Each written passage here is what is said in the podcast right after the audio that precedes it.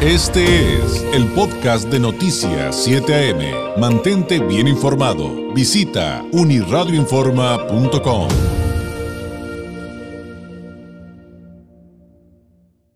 Hoy durante el resumen internacional le daba cuenta de una mujer de Corea del Sur que contagió de COVID a unas 50 personas en una cafetería de ese país.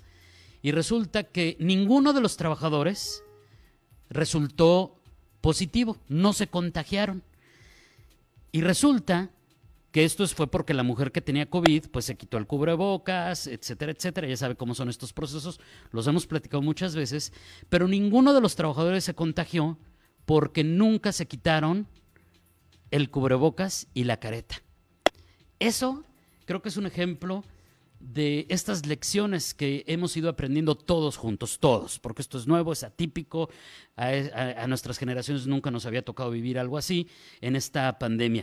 En la línea telefónica le agradezco mucho que, nos tome la llamada la doctora Itzel Ocampo Barreto. Ella es directora médica de doc.com y nos va a hablar un poco acerca de una campaña que en este sentido tiene, eh, eh, como siempre lo hace de manera eh, interinstitucional, el Consejo de la Comunicación. Doctora Ocampo, ¿cómo está? Muy buenos días. Hola David, buenos días. Un saludo a ti y a todo tu auditorio. Gracias, gracias. ¿En qué consiste esta campaña de, del Consejo de la Comunicación, con otros muchos organismos, como eh, siempre platicamos, eh, sobre el uso del cubrebocas, doctora?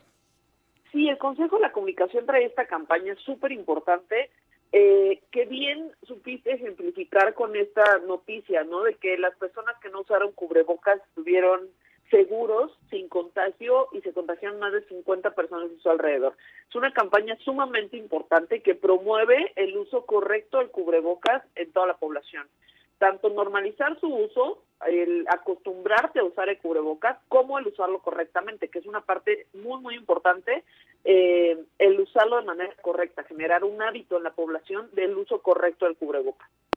Hay todo un proceso para ello, ¿no, doctora? Es complicado, hay que admitirlo para muchos de nosotros, eh, llegar a ese proceso de normalización y generar el hábito en, en algo eh, que, como ya dije, es atípico, doctora, pero que pues todavía nos cuelga buen rato para que, para que pues cambie y, y lleguen otras maneras de volver a convivir, ¿no? Sabemos que el virus sigue y va a seguir aquí, no sabemos cuánto tiempo. Entonces hay que empezar a hacernos a la idea, a hacernos esta rutina, esta normalización de las cosas, así como al salir de casa agarras tus llaves, agarras tu cartera, te pones los zapatos, de la misma manera empezar a crear este hábito en las personas del uso correcto al cubrebocas. Sí, efectivamente al principio nos va a costar trabajo, también existen muchos mitos alrededor de todo esto y nos va a costar trabajo acostumbrarnos a usarlo correctamente, a ponerlo, a quitarlo, ¿no? Hay cosas muy básicas este, que puedes utilizar, ¿no? O sea, que al, al, principio lo primero que tienes que hacer es lavarte las manos. Si no tienes acceso a agua y jabón, con gel desinfectante al 70%, bien desinfectadas tus manos, con los cordones pasar por detrás de las orejas y cubrir siempre nariz, boca y barbilla. Esa es la parte fundamental de, del uso correcto del cubreboca. Número uno, paso número uno, siempre a las manos totalmente desinfectadas para ponerse o quitarse el cubrebocas. Y esto es porque, pues querramos o no, nos vamos a rozar la cara, ¿no, doctora? A la hora de ponerlo quitarlo.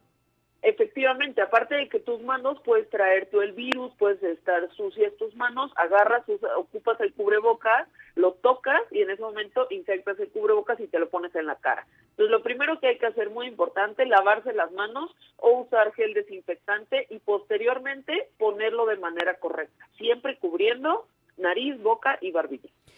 Ya sé que va a sonar un poco redundante, doctora, pero híjole, ¿cómo nos toca ver personas que tienen la buena intención, que quieren seguir las instrucciones, que se quieren proteger, pero se dejan, por ejemplo, descubierta la nariz?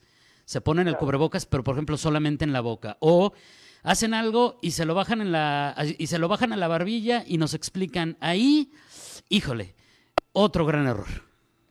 Sí, sin duda. La, la primera parte es importante, esta gente que tiene la intención, ¿no? Ahora la segunda parte es orientarlos con, con medios eh, de información certificada de cómo usar el cubrebocas. En el momento en el que tú te quitas el cubrebocas, muchos se lo quitan para hablar, y es cuando más lo deben de traer, ¿no? Es cuando liberamos todas estas gotitas de flush con, en donde podemos contagiar a más personas o donde se pueden contagiar, es al momento de estar hablando, porque muchos se lo bajan a la barbilla para poder hablar y en su mente de creer que se escucha mejor o que respiran mejor. El cubrebocas está diseñado para respirar perfectamente. Entonces es el momento eh, que nosotros debemos de tener más precaución en utilizarlo al hablar, al estar eh, respirando normal, liberamos todas estas gotitas y ahí es donde lo tenemos que utilizar. Es una cuestión de costumbre, que nos tenemos que acostumbrar a ello, ¿no? Y utilizarlo correctamente, que es, que es clave. Ahora, para ustedes los doctores, eh, ya es algo normal. Eh, pero ¿qué hay, por ejemplo, doctora, con el, el uso del cubrebocas en cuanto cuántas veces podemos utilizarlo, eh, cuándo tenemos que utilizar uno nuevo, eh, cuándo lo tengo que tirar, lo puedo, lo puedo volver a usar y cuánto tiempo. También hay, hay como muchos mitos y desinformación al respecto y también mucha confusión. Sí, sin duda. Hay diferentes tipos de cubrebocas. Entonces, el tiempo de vida o el, el, periodo de vida que tiene un cubrebocas va a depender de qué cubrebocas sea. Un cubrebocas estándar dura en promedio de 4 a 8 horas, dependiendo, ¿no? pero uno normal de estos que todo el mundo conoce, ¿no? Como los azulitos. Ahora, hay algunos que son, por ejemplo, KN95 o N95, que dura 12 horas, ¿no? Entonces, ahí va a depender de qué tipo de cubreboca sea. Mi recomendación es que si tú, por ejemplo, sabes que te vas a ir de casa y vas a tardar 12 horas en volver, lleves un resguardo y una bolsa en donde puedas agarrar y cambiártelo en un lugar seguro y te pongas uno nuevo. Ahora, muchos dicen que los cubrebocas de tela no sirven. No, para nada. Claro que sirven. Mi recomendación sería usar un cubrebocas de tela, está bien. Que tenga tres capas sería lo ideal, tres capas de telas diferentes sería lo ideal. Y lo único que sí es que cubra nariz, boca y barbilla. Porque sea de tela o sea KN95 o N95 o sea de lo que sea, va a ser un mecanismo de barrera que sin duda te va a ayudar muchísimo más a no usar completamente nada. Eso sí es lo que te va a perjudicar o usarlo de manera eh, incorrecta.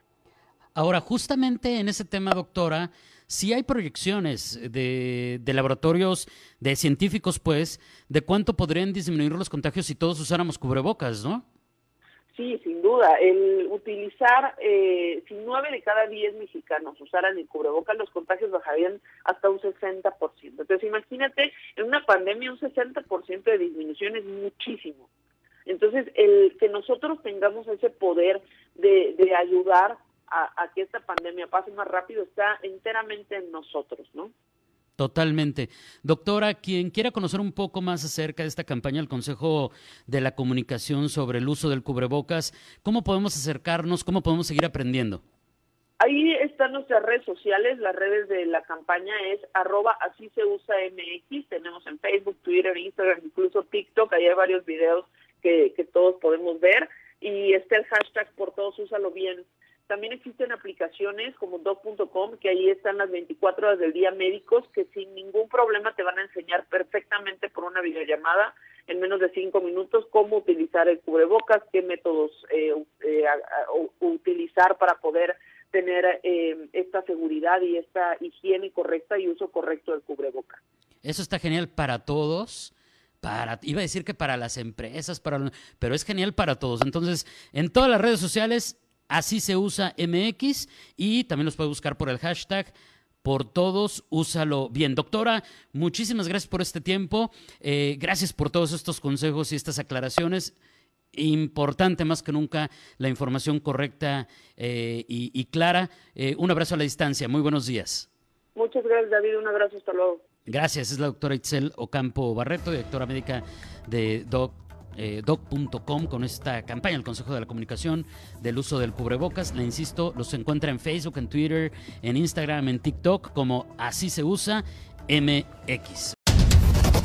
Este fue el podcast de Noticias 7am. Mantente bien informado. Visita unirradioinforma.com.